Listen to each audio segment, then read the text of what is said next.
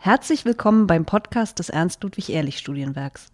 Das Ernst-Ludwig-Ehrlich-Studienwerk, kurz ELIS, ist das Studienwerk der jüdischen Gemeinschaft und eines der 13 begabten Förderungswerke, das vom Bundesministerium für Bildung und Forschung gefördert wird. Seit März 2020 hält die Covid-19-Pandemie auch die aktuellen und ehemaligen Stipendiatinnen, die Mitarbeiterinnen und Unterstützerinnen von ELIS in Atem. Um in diesen bewegenden und beunruhigenden Wochen einen virtuellen Treffpunkt zu haben, laden wir mehrmals wöchentlich an den virtuellen Küchentisch von Elis ein. Wir und unsere Gäste erzählen und teilen unsere Gedanken, beantworten Fragen, zünden zum Schabbes gemeinsam Kerzen, sind füreinander da. Heute spricht Jo Frank mit dem Direktor des Ernst-Ludwig-Ehrlich-Studienwerks, mit Rabbiner Walter Homolka. Dann herzlich willkommen zur äh, letzten Folge von Abwarten und Tee trinken vor Pessach. Heute im Gespräch Rabbiner Walter Homolka. Mit Rabbiner Homolka haben wir gesprochen über digitale Formate der jüdischen Gemeinden, über die vielen Möglichkeiten der Kooperationen, über den Zusammenhalt der Elis-Familie und über Pessach natürlich, über unsere Freiheiten und Verpflichtungen, die aus ihnen erwachsen Begonnen haben wir das Gespräch aber mit der Frage, wie es Rabbiner Homolka in diesen Tagen ergeht. Ich habe einen Haufen äh, Dinge, die ich auf Halde habe, die dringend erledigt werden müssen. Und gerade bei der Konzeption von Texten ist ja so eine Ruhepause erzwungen oder nicht erzwungen sehr hilfreich. Also vor allem sitze ich jetzt gerade dabei, die letzten Korrekturen an meinem neuen Buch, Der Jude Jesus, eine Heimholung, ähm, anzufertigen. Das muss dieser Tage dann während der Halbfeiertage Pessach fertig werden und darum kümmere ich mich jetzt äh, vor allen Dingen. Okay, das heißt sozusagen ein wichtiger Teil der Arbeit geht auch einfach weiter. Ähm, in diesen Tagen erleben wir ja auch, dass die jüdischen Gemeinden in Deutschland, aber auch zivilgesellschaftliche jüdische Organisationen viel tun, um ihre Arbeit auch unter diesen Bedingungen weiterzuführen. Gibt es etwas, das Sie mitbekommen haben, das Sie beobachtet haben, das Sie verfolgen, das Sie besonders beeindruckt hat? Ich bin eigentlich ganz äh, begeistert, wenn ich sehe, wie viele Menschen sich bei Facebook oder anderen äh, Möglichkeiten einklinken, äh, Zoom-Gottesdienste wahrnehmen. Einer schrieb mir, es ist toll, jetzt könne er ja drei Gottesdienste an einem Abend miteinander vergleichen. Das heißt, man kann zur Central Synagogue gehen oder nach San Francisco zu Frau Rabbiner Denise Iger oder äh, nimmt äh, gleichzeitig Pestalozzi-Straße in Berlin oder Rieke-Straße wahr und kann aber auch äh, alternative Dinge anklicken, wie etwa aus den Gemeinden der Union, die ja auch ganz fleißig sind mit ihren Angeboten, sei es jetzt Gottesdienste, aber auch ein Haufen Giorim. Also ich glaube, hier bewegt sich etwas, hier werden auch neue äh, Muster entwickelt, wie man miteinander ins Gespräch kommt. Ich stelle auch fest bei den ganzen Sitzungen, die im Augenblick ausfallen, äh, ja, man muss da nicht hinfahren, man kann sich auch über Zoom sehr gut äh, treffen und äh, Sitzungen, Vereinssitzungen abhalten. Also da bin ich ganz begeistert. Vielleicht wird das in Zukunft dann auch heißen, dass man etwas weniger herumfährt. Ich bin also beeindruckt davon, wie viele äh, Menschen diese Möglichkeit des Einklinkens wahrnehmen. Und wenn ich mir so die Zahlen manchmal ansehe, dann sind da bei virtuellen Gottesdiensten durchaus mal 250, 300 Leute äh, da. Das finde ich eigentlich äh, ganz gut. Äh, und manche derer, die sich da einklinken, die sieht man sonst äh, in der Synagoge gar nicht so häufig. Insofern ist das vielleicht auch eine Methode, in Kontakt zu bleiben. Das heißt, Sie beobachten auch bei den äh, jüdischen Gemeinden ein hohes Grad an Kreativität gerade, um äh, den Mitgliedern weiterhin so viel bieten zu können wie möglich. Und Sie beschreiben auch noch etwas anderes, das ähm, in unserer Reihe und auch, ähm, auch in unserer ELIS-Arbeit eine Rolle spielt. Es werden jetzt eben auch Arbeitsmethoden entwickelt, die nach dieser Zeit, äh, in der wir uns jetzt befinden, zu einem Umdenken vieler Abläufe und Strukturen äh, führen werden. Und gleichzeitig machen wir uns auch Gedanken über unseren größeren Kontext, den Kontext unserer äh, Gesellschaft in Deutschland und Europa, was diese Krise eigentlich ähm, bedeutet, nicht nur für die Zeit, in der wir uns jetzt befinden, sondern was wird diese Krise eigentlich auch bedeuten für die Zeit danach? Wie sehen Sie die gesellschaftlichen Perspektiven für die Zeit nach einem Eindämmen der Pandemie, die wir uns alle so bald wie möglich ähm, herbeiwünschen? Und ähm, nach diesen Wochen, vor allem unter der Kontaktsperre, auch teils ähm, herbeisehnen. Das gilt ja auch, wenn ich mir jetzt in die Zukunft äh, das vorstelle, für die Möglichkeit, Brücken zu schlagen und äh, Distanzen zu überwinden insgesamt. Also wir haben ja bei ELIS mit Dialogperspektiven ein Seminar in Luxemburg absagen müssen, das hat uns leid getan und trotzdem ist es irgendwie gelungen, das äh, dann virtuell fortzusetzen, durchzuführen, die Arbeit also weiterzuführen. Und äh, das äh, ist gerade wichtig, wenn wir darüber nachdenken, wie das denn nach dieser Pan Pandemie sein wird. Mhm. Das bedeutet also entstandene Beziehungen weiter pflegen und neue Brücken bauen zu denen, mit denen wir gemeinsam Gesellschaft gestalten möchten. Die Arbeit im Digitalen spielt für unsere StipendiatInnen natürlich auch eine große Rolle.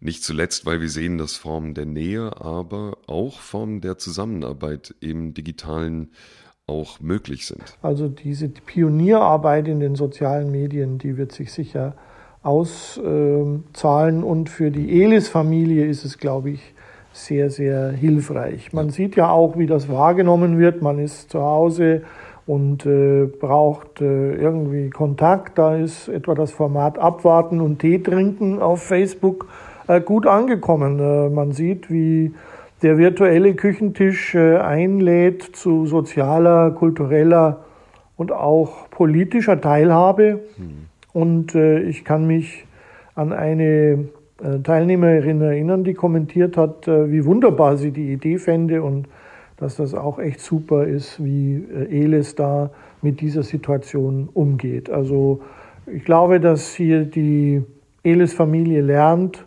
miteinander in Kontakt zu bleiben, auch über große Entfernungen hinweg.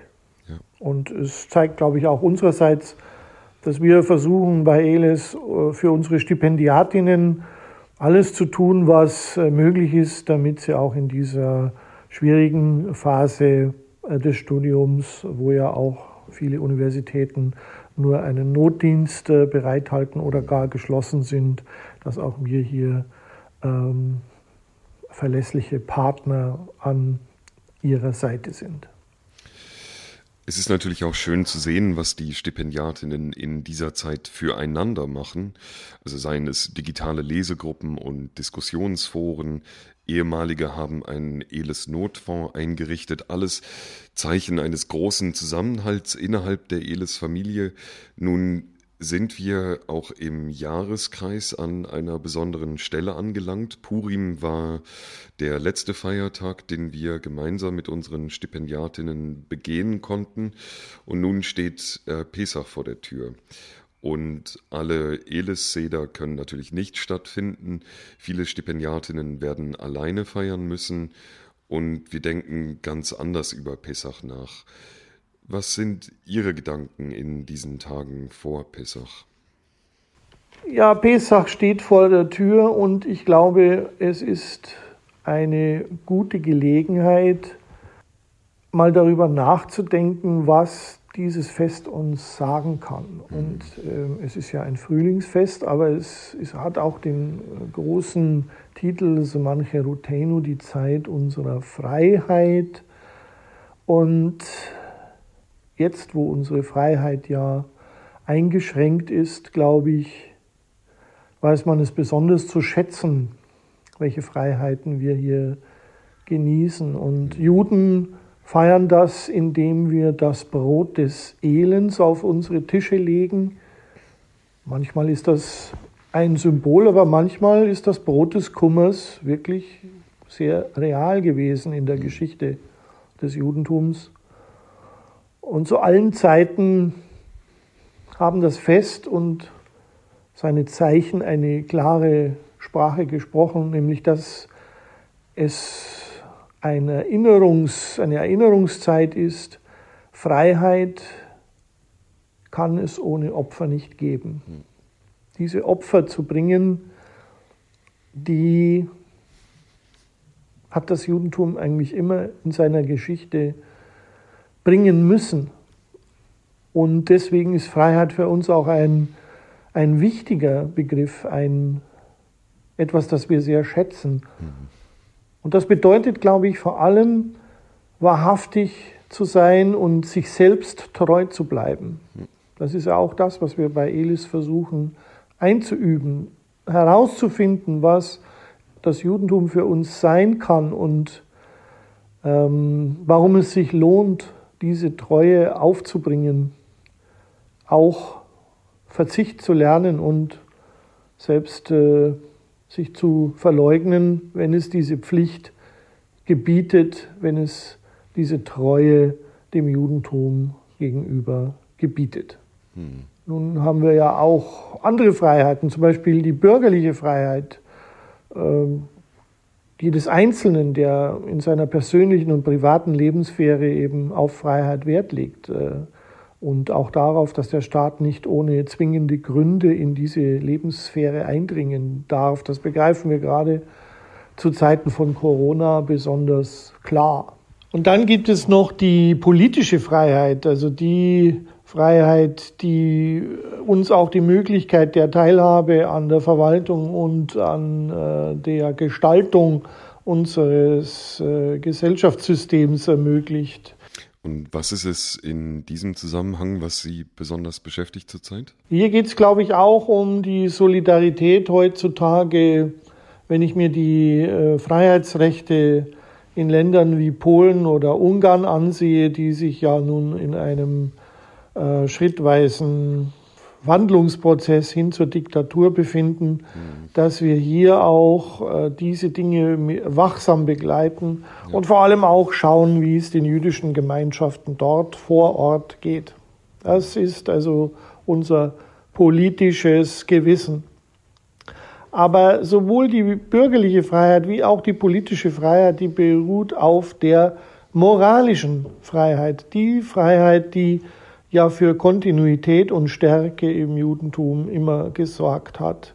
Diese moralische Freiheit ist die Entschlossenheit aus einer Reihe von moralischen Werten zu schöpfen und diese anzuwenden, die wir aus unserer Tradition nehmen. Äh, damit ist es sowohl ein Privileg wie auch eine Verpflichtung. Moralische Freiheit heißt auch treu sein der jüdischen Tradition. Und daran erinnert uns das Pessachfest.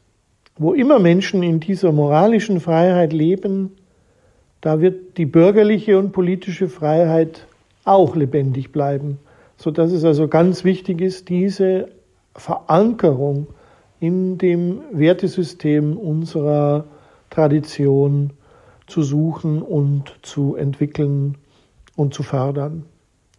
Und dieser moralischen, dieser geistigen Freiheit widmen wir das Frühlingsfest. Wir erinnern uns daran, dass durch die Opfer früherer Generationen unsere Freiheit immer wieder an Kraft gewonnen hat, dass wir auch die Bequemlichkeit der Fleischtöpfe Ägyptens verlassen konnten und durch Mühsal hin ins gelobte Land gegangen sind, dass wir dabei Gott näher gekommen sind, aber uns auch von ihm oft genug entfernt haben. Und dass wir auch immer wieder auch das Gefühl hatten, dass Gott sich von uns entfernt.